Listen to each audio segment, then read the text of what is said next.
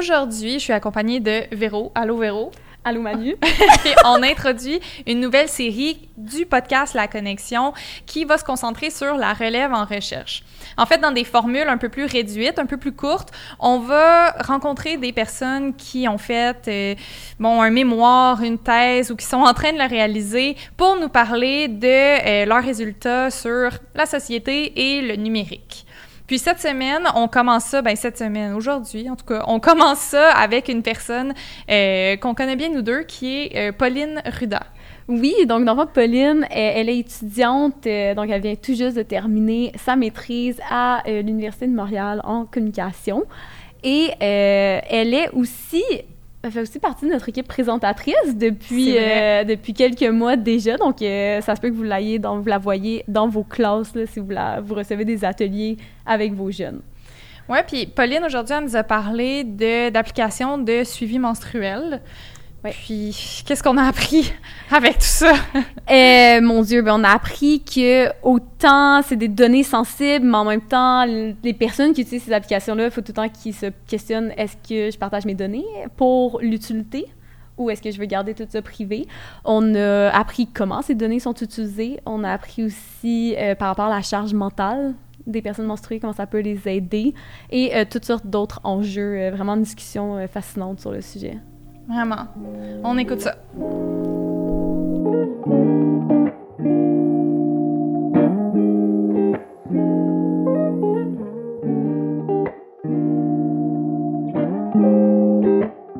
Bonjour Pauline. Bonjour. Comment ça va aujourd'hui? Ça va bien, merci. Un petit peu euh, jet lagué parce que je rentre de Suisse tout ah fraîchement. Donc euh, voilà, un petit peu euh, fatiguée, mais ça va très content d'être avec vous. Fait que merci Pauline d'ouvrir notre la première émission de notre série avec euh, les jeunes chercheurs. Puis en fait, toi, on te reçoit parce que tu as récemment déposé un mémoire au département de communication de l'Université de Montréal. Puis est-ce que tu peux nous dire c'était quoi le sujet euh, global de cette recherche-là? Tout à fait.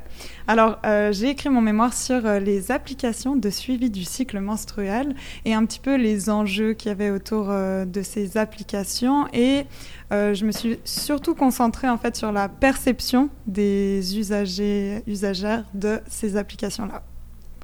OK, puis est-ce que tu peux nous expliquer un peu rapidement pourquoi tu as choisi des applications de suivi menstruel? On s'entend c'est un peu quand même niche. Il n'y a pas tout le monde qui utilise ça, pas tout le monde qui est au courant que c'est quelque chose qu'on peut télécharger sur nos téléphones.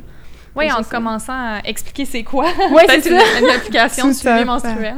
Tout à fait. Alors oui, donc déjà, juste pour dire euh, ce que c'est, euh, c'est simplement une application qu'on peut télécharger euh, sur son cellulaire ou bien il y a des plateformes aussi sur Internet. Et puis en fait, ça va venir aider en fait ce suivi menstruel. On peut noter quand on a nos menstruations, mais pas seulement aussi... ça peut être les syndromes qu'on a à côté, donc le syndrome, les syndromes prémenstruels, avoir quand on a un peu mal à la tête, mal au ventre, des choses comme ça. Et puis ça peut notamment aider à prévenir quand est-ce que sont nos prochaines euh, règles. Ça va calculer en fait grâce à un algorithme à peu près en fonction des cycles qu'on a déjà rentrés en fait euh, euh, les prochains cycles qui vont arriver. Et puis, ça permet aussi, selon l'utilisation qu'on veut en faire, il y a des personnes qui veulent, par exemple, tomber enceinte. Donc, elles peuvent aussi utiliser ça pour savoir un petit peu les périodes de, de fertilité et tout ça. Voilà. Excellent. Puis, juste la deuxième petite partie de la question, pourquoi tu t'es intéressé à ça? Pourquoi tu as choisi ça comme sujet? Juste, c'est vrai. Alors, euh, à la base, bon, déjà, il faut savoir que j'ai vraiment une fascination un peu pour les données. Hein. Je trouve ça assez euh, fou parce que, bon, maintenant, euh, on en parle beaucoup. On appelle même ça le nouvel or noir. mais ça me fascine parce que c'est vraiment impalpable, mais au final, euh, c'est un peu euh, devenu la base euh, du système économique dans lequel on vit. et, en fait, à la base, je, m'intéressais aux données de la santé en général parce que je pense que ça pose plein de questions éthiques. comment est-ce que qui les récolte en fait Comment est-ce qu'elles sont utilisées Comment est-ce qu'elles sont partagées ces données-là Enfin, est-ce qu'elles sont protégées aussi euh, donc au, départ, c'était ça le but, mais euh, je me suis vite rendu compte que les données de la santé, c'est quand même très très large. Il y a beaucoup de données différentes. Et donc je me suis dit, bon, bah, je vais me centrer euh, sur euh, certaines de ces données de la santé. Et puis euh, là est venue un petit peu euh, l'idée de ces applications de suivi menstruel parce qu'on partage avec elles justement des données de la santé qui sont quand même euh, sensibles en fait parce qu'elles renseignent sur des choses qui peuvent être très personnelles et même potentiellement préjudiciables selon l'usage qui en est fait. Donc ça peut être le genre de la personne, sa situation hormonale, mais aussi bah, si elle souhaite euh, ou non tomber euh, enceinte. Donc voilà, c'est des informations qui sont très euh, intimes, personnelles, et je me suis intéressée à ça pour savoir un petit peu comment est-ce que c'était géré, est-ce qu'elles étaient protégées sur ces applications, et puis comment est-ce que les usagères perçoivent ces données-là. Puis j'imagine que d'une application à l'autre, disons, je, je m'en vais dans mon App Store ou euh, Google, le, magasin, en tout cas, bref, des Ouais, ouais. appareils Google et tout, on va avoir, quand tu écris suivi menstruel, tu as une panoplie d'applications. Il y a même des téléphones où tu peux le faire directement. C'est quoi la différence entre, parce qu'elles sont gratuites, là, ces applications-là, souvent, il y en a peut-être des payantes, mais comment elles font pour être rentables, finalement? C'est quoi les différences un peu d'une application à l'autre? Tout à fait. Alors, pour être rentable, souvent, la plupart maintenant, euh, soit elles utilisent des mécanismes de publicité, hein, elles mettent euh, no- notamment de la publicité directement sur, euh, sur l'application pour d'autres choses, euh, comme le font d'ailleurs euh, plein d'autres applications. Soit, sinon, elles fonctionnent par fidélisation avec un, un moyen où, en fait, on, on peut s'abonner et avoir la version payante. En fait, on peut utiliser l'application de manière gratuite, mais on aura seulement les, les cara- caractéristiques, les, toutes les de base. fonctionnalités exactement de base. Euh, et puis, euh, en fait, elles essayent de tabler ces applications sur euh, leur abonnement payant qui permet un peu plus de choses, qui donne aussi plus d'informations sur plus les de règles. statistiques sur nos données, plus d'analyse de tout ce qu'on fait. OK. Oui, et aussi, c'est assez intéressant, elle donne même plus d'informations par rapport à euh, certains sujets en fait liés aux menstruations. Ça peut être par exemple la signification euh, euh, des couleurs des menstrues, mais aussi les quantités de sang, les, syn- les syndromes justement prémenstruels, un petit peu venir les expliquer à travers des articles. Et puis ça aussi, souvent, c'est avec le modèle payant de l'application. Voilà. Et certaines aussi partagent ces données avec des tiers, donc euh, des entreprises euh, tierces qui font souvent en fait, euh, euh, qui servent à faire de la publicité et qui vont récolter en fait ces données pour créer des profils types euh, et ensuite euh, les, revendre en fait euh, euh, à des annonceurs, des annonceuses pour faire de la publicité ciblée en fonction de ces données-là. Oui, tout à fait. Puis, ben, je veux dire, c'est des données aussi quand même par rapport au corps. On pourrait penser que c'est des données quand même privées, quand même un peu peut-être sensibles. Euh, tu mentionnais un petit peu plus tôt que tu t'intéressais à comment que les usagers ou les usagères voient ces données-là. Euh, tu t'in- t'intéressais aussi un petit peu aux enjeux. Fait tu peux-tu nous en parler un petit peu plus? Peut-être commencer avec comment les usagers, usagères, ils perçoivent leurs données. Est-ce que c'est facile pour eux de les donner ou est-ce qu'ils ont tout le temps des, un petit peu comme un... euh, comment dire, comme... ils se retiennent un peu ou comme sont hésitantes ou hésitants? Oui, tout à fait. Ben, euh, c'est vrai que ça m'a un peu surprise dans ma recherche. Bon, déjà, juste pour euh, poser un peu le cadre, pour la méthodologie, ce que j'ai fait, c'est qu'effectivement, j'ai interrogé euh, des usagers, des usagères de ces applications-là. Et on a fait ça, en fait, sous forme de, de rencontres, d'entrevues à plusieurs collectives. Euh, donc c'était sous combien format plutôt discussion. Alors on- en général, on était soit euh, donc trois avec moi-même, soit quatre. Donc c'était des petits groupes. Euh, je voulais quand même que les personnes se sentent à l'aise et que ça fasse plus, euh, comment dire, comme, un format de discussion assez spontané en fait en, petits groupes.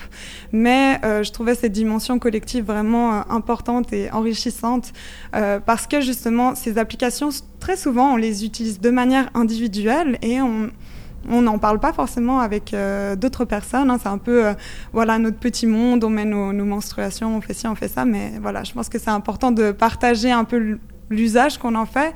Euh, peut-être aussi se donner des conseils. Hein. Est-ce qu'il y en a une qui est mieux que l'autre ou des choses comme ça.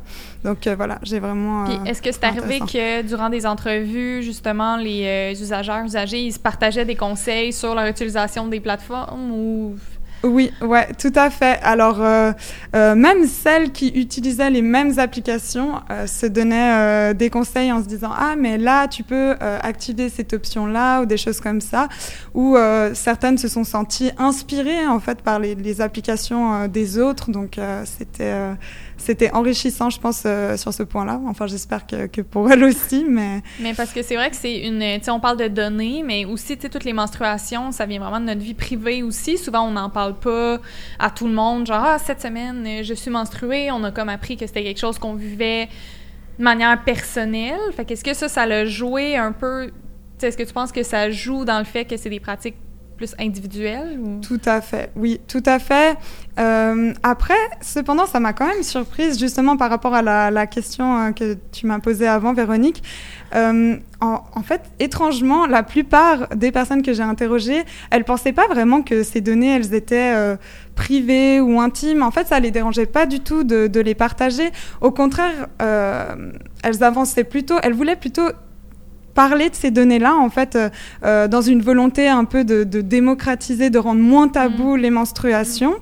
Mais euh, de l'autre côté, la plupart ne connaissaient pas vraiment les usages qui étaient faits de ces données et ne savaient pas forcément avec qui ça pouvait être partagé ou comment les applications en fait utilisaient ces données et tout ça. Donc voilà, c'était peut-être un petit peu paradoxal et puis ça venait poser aussi la question du, consentement à l'usage de ces données, parce que finalement, euh, on ne sait pas trop ce qui se passe avec elles. Très souvent, hein, les applications, euh, on l'a tous, on connaît tous ça. Euh, elles donnent leurs informations par rapport à l'usage des données et leur protection à travers des conditions d'utilisation qui sont immense. Mm. Euh, on n'a vraiment pas envie de lire ça, donc on met juste euh, j'accepte, j'accepte tout. Euh, mais en fait, bah voilà, il peut y avoir certains usages un peu problématiques, notamment mm-hmm. justement avec ce partage avec des tiers. Donc c'est pas le cas de toutes les applications, mais quand même une très grande partie partage ces informations avec d'autres entreprises ou même Facebook, Google. Et ça, voilà, après, une fois que c'est partagé, il y a vraiment une perte de contrôle de ces données et puis euh, ça peut euh, potentiellement être utilisé euh, à des fins publicitaires et tout ça. Mais c'est difficile aussi des fois s'imaginer dire OK, on va revendre mes données, mais c'est difficile de s'imaginer OK, on va les revendre à qui, pourquoi, qui est-ce que ça intéresse que mes règles aient duré trois jours ou quatre ou une semaine, puis tu sais c'est un peu on n'est pas nécessairement attaché à ces à ces données-là, puis tu sais les je vais parler juste pour moi, mais les mm-hmm. avantages de ces applications là sont tellement énormes, tu sais le fait de prendre conscience de ton cycle, de voir quand il y a des des irrégularités euh, qu'au final, tu te dis, bon, ben, qu'on revende mes données dans un certain univers qui me paraît flou. Euh, OK, là, ça va, ça va être correct, c'est tellement abstrait que... Tout à fait. Non, mais ça, effectivement, la plupart des personnes m'ont expliqué ça, en fait. Exactement, elles m'ont dit, euh, elles ont tenu ces propos-là, euh, ce que je comprends totalement. Hein, c'est très naturel, en fait ça vient tellement aider une certaine charge, un certain poids euh, sur les personnes menstruées à venir justement euh, gérer, réguler euh, leur menstruation que clairement qu'à côté d'un peu de publicité pour des serviettes ou des tampons, ben voilà, en fait, on fait complètement fi de ce genre de choses. Donc oui, alors ça, on parle de comme vendre des données, puis on se demande un petit peu comme bon, tu sais ça va à qui, puis on ne sait pas trop. Euh, mais tu sais, avec ce qui s'est passé aux États-Unis, euh, c'est qu'en juin, maintenant, il y a quelques mois, euh, ils ont renversé la, la décision Roe and Wade, puis maintenant, l'avortement est le plus protégé aux États-Unis, puis il y a beaucoup d'États qui ont décidé de la rendre illégale. Est-ce qu'il y a des risques maintenant avec les applications de suivi menstruel, parce que veut pas, le cycle menstruel, c'est quand même ce qui va être un indicateur d'une grossesse ou quelque chose comme ça y a-tu des risques que ça sorte, ça soit dangereux pour les femmes qui les utilisent? Euh, est-ce que c'est quelque chose que tu as remarqué à travers un peu tes recherches? Alors, tout à fait. Bah, c'est sûr que euh, avec euh, Roe v. Wade, en fait, c'est là où on se rend compte que normalement, ces données n'ont pas le droit d'être euh, utilisées euh, à des fins qui pourraient être justement préjudiciables pour les personnes qui, qui rentrent leurs données. Euh, Ça, c'est écrit dans leur accord Ça, c'est écrit- confidentialité ou Non, Dans pas une forcément. c'est la loi? C'est la loi, exactement. C'est la loi. Euh, en fait, il faut savoir que la, la- la législation s'applique pour tout ce qui concerne les applications euh, en fonction d'où ces applications elles sont rendues disponibles. Donc, imaginons que même une application qui a été euh, créée et qui est faite aux États-Unis, par exemple, si elle est proposée sur les magasins d'applications en Europe, elle est censée euh, euh, bah, se conformer en fait à la législation aussi européenne, qui est donc le règlement sur la protection des données, et qui est un d'ailleurs des règlements les plus stricts et renforcés par rapport à la, protection pardon, des, des données, euh, euh, notamment celles dites sensibles, Ouais. dont font partie les, les données euh, concernant les cycles menstruels. Qu'est-ce a de particulièrement sévère avec l'Europe, la position qu'ils ont prise sur la protection des données? Alors, En comparaison ici au Canada, mettons, ou aux États-Unis? Alors, par exemple, euh, euh, en comparaison, en fait, la, la, la différence majeure au niveau de la législation américaine et puis de la législation européenne, euh, c'est vraiment la question du consentement. Justement, en Europe, euh, c'est un petit peu euh, cette idée, ils appellent ça opt-in. hein. on est obligé de donner son consentement. Donc, l'application doit se débrouiller pour vraiment rendre les termes clairs, compréhensibles et de demander le consentement aux usagers. Par contre, aux États-Unis, c'est l'inverse en fait. Ils, ils partent plutôt d'un- d'une idée opt-out, donc euh, de euh, retirer son consentement. En fait, on- ils considèrent que le, le consentement est donné d'office par les usagers et c'est à, à eux euh, d'aller venir le retirer. Donc ça, c'est déjà quand même Une grosse une, différence. Une grosse différence, tout à fait. Et puis, après, c'est des questions de protection. Par exemple, si un, usager, une, une usagère décide euh, de re- retirer son consentement euh, et euh, de récupérer ses données, c'est vrai que pour pour tous ces, toutes ces modalités-là, en fait, la, la loi européenne va plus loin et demande que vraiment, normalement, toutes ces données soient effacées si euh, le Donc, que consentement je est suis en retiré. Europe puis j'utilise une application menstruelle puis que là, je dis, OK, je veux me retirer puis je veux avoir toutes mes données Tout de fait. retour euh, à moi, en ma possession. Ben, la loi pourrait t'aider, tandis qu'aux États-Unis, si euh, ben, on, on assume que je donne mes données puis qu'elles peuvent être revendues à un tiers puis ça peut potentiellement être préjudiciable pour moi. Exactement, exactement. Et là, ce qu'on a vu justement avec Roe v. Wade, c'est que euh, quand, entre guillemets, euh, tout va bien et puis que euh, les personnes menstruées ne sont pas mises en danger par certaines lois, c'est correct. Mais là, après l'annulation hein, donc de, ce, de cette loi euh, Roe v. Wade, beaucoup d'experts ont conseillé les personnes qui vivent dans des États où euh, l'avortement a été rendu illégal de supprimer ces applications parce que euh, il suffit que euh, eh bien, euh, euh, la justice, la police euh, euh, soit euh, pourvue d'un mandat et euh, il pourrait aller en fait euh, fouiller le téléphone d'une personne qui est suspectée euh, d'avoir avorté.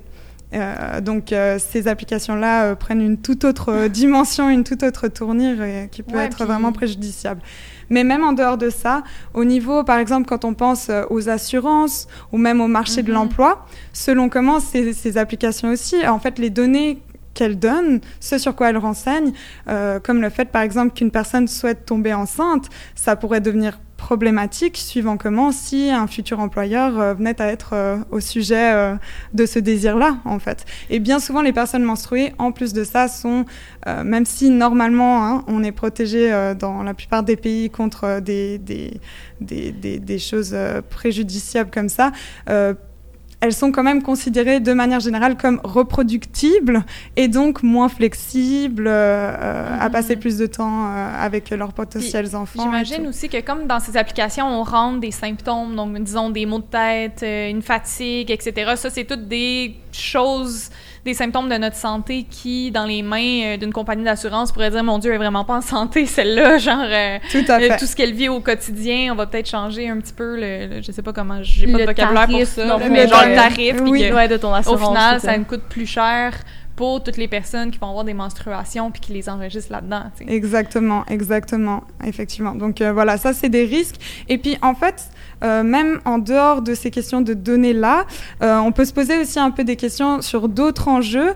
Euh, notamment des, des, enjeux un peu euh, plus féministes, mais c'est vrai que euh, on parlait tout à l'heure de l'utilité de ces applications mmh. pour mmh. gérer les menstruations, mais je me suis posé un petit peu la question aussi dans ma recherche de savoir, mais est-ce que ça aide réellement à un peu démocratiser cette gestion des, des menstruations, à la rendre un peu plus commune, euh, partager en fait? Est-ce que ça permet vraiment de partager cette responsabilité? Parce qu'au final, euh, ces applications, elles viennent nous aider, mais ça, elles peuvent, on peut aussi voir ça comme le fait qu'elles participent à garder un peu ces, les menstruations cachées, à justement un peu les gérer euh, de manière plus individuelle, discrète, ouais, ouais exactement. sur son téléphone.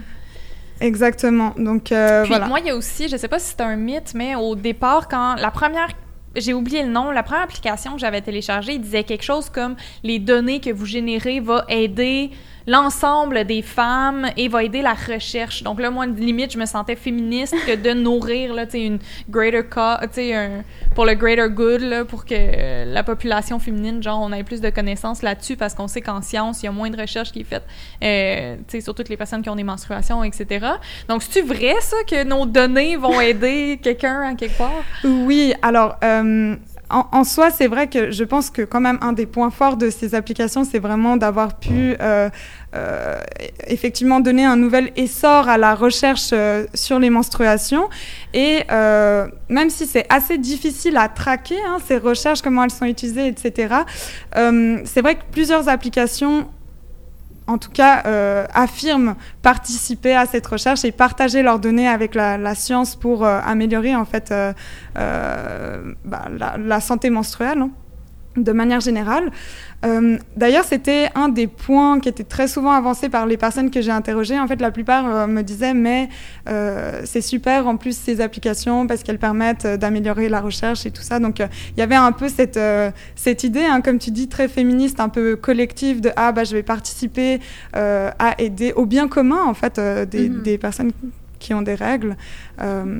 donc voilà. Après ce qui peut être un peu plus délicat et ce que j'encourage un peu tout un chacun à vérifier, c'est que euh, certaines de ces applications au final ont été créées par des personnes qui ne sont pas menstruées et, euh, et euh, qui en quelque sorte profitent aussi en fait de ce marché-là euh, sur les menstruations et tout. Donc c'est pas toutes du tout, euh, toutes les applications, mais voilà, ne pas hésiter à se renseigner sur, euh, euh, au final, à qui, qui profite, possède, qui possède ouais. ces, ces, applications, qui les, les développe, tout ça. Est-ce que tu as remarqué si les participantes avaient comme des préférences par rapport à comme des applications développées par des personnes menstruées versus des applications développées par des gens qui connaissent aucunement cette réalité-là?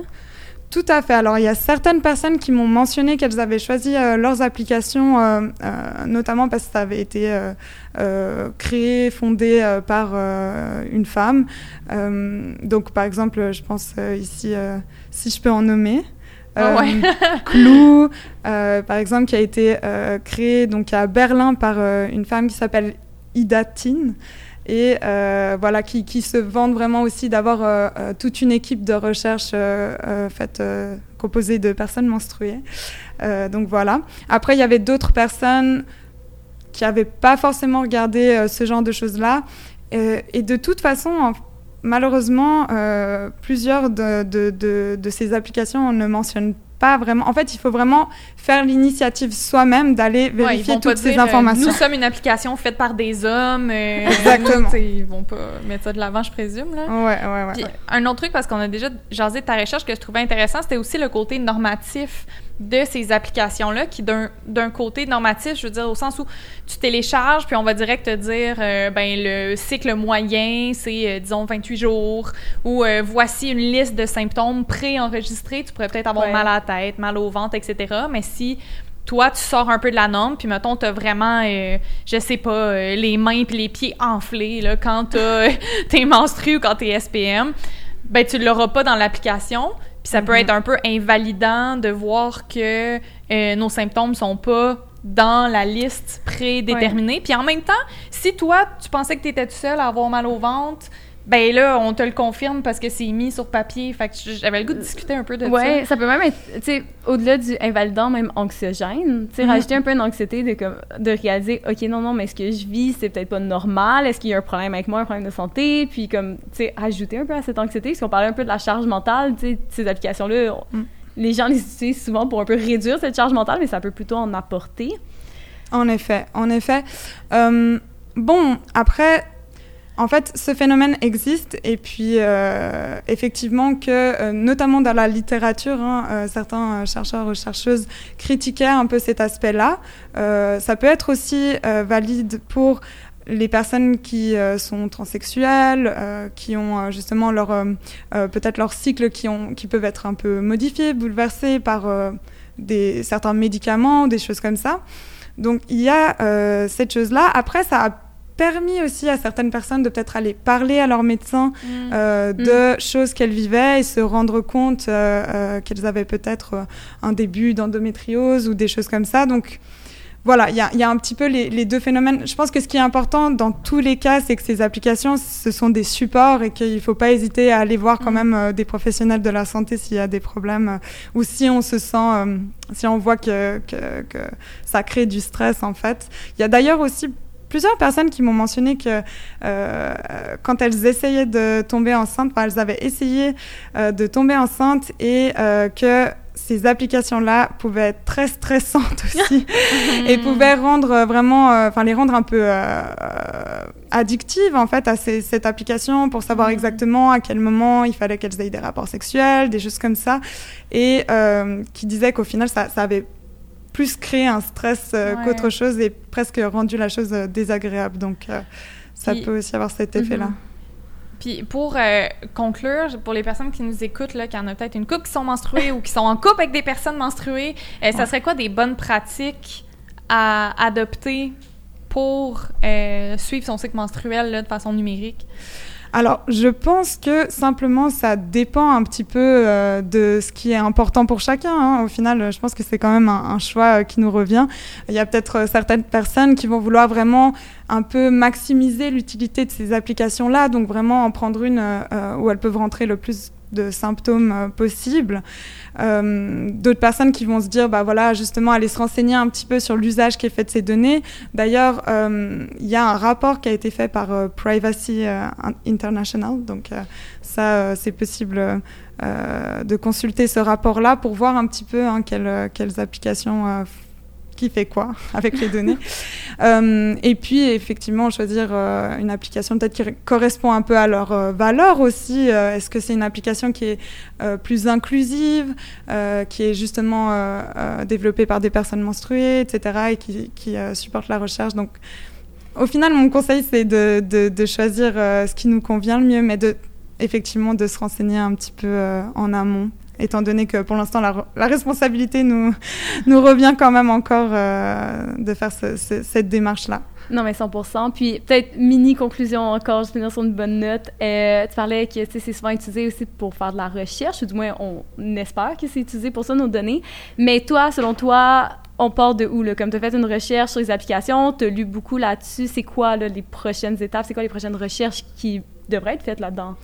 Alors, par rapport aux menstruations en soi. Ou plus euh, aux applications dans le suivi. Ou aux applications. Alors, tout d'abord, bon, il euh, y a plusieurs choses qui sont ressorties euh, dans les entrevues, mais euh, on a la question de, de la d'une application subventionnée a été mentionnée, donc par rapport à, en fait, comme moyen pour pallier justement au fait de devoir payer pour protéger ces données. Hein. Il Subventionné avoir... par des Genre compagnies privées ou Alors, soit par... Exactement, soit par un État okay. ou alors par, euh, je sais pas moi, une fondation. Mais et, étant donné que c'est quand même une question au final de santé publique, hein, les menstruations, la moitié de la population euh, en a. Donc euh, voilà, c'était une, une, une, proposition qui avait été faite lors des entrevues. Euh, sinon, effectivement, il euh, y a quand même ce côté qui était soulevé notamment dans la littérature, c'est que ces applications, elles permettent euh, dans un monde de recherche où pendant très longtemps, euh, les symptômes euh, des femmes ont été un petit peu invalidés parce qu'on considérait que c'était dans leur tête ou qu'elles étaient trop douillettes. ces applications, elles viennent quand même un petit peu affirmer et puis rendre légitime, en fait, insérer c'est tous ces symptômes dans la, la, recherche, le monde médical. Donc, euh, ça, c'est chouette. Et puis, enfin, il y, y, en a certaines qui commencent à proposer un peu des options de partage avec euh, euh, d'autres personnes, en fait, de pouvoir partager le, les données de son cycle avec d'autres personnes. Et ça, je pense qu'effectivement, ce serait vraiment des choses intéressantes à développer, euh, de pouvoir, pour permettre justement d'un de, petit peu... Euh, Mais d'en parler collectivement. Exactement, décloisonner. ouais, décloisonner et puis partager cette responsabilité ouais. du suivi menstruel et de la santé menstruelle parce que c'est important et ça, a des impacts euh, partout. Donc euh, voilà.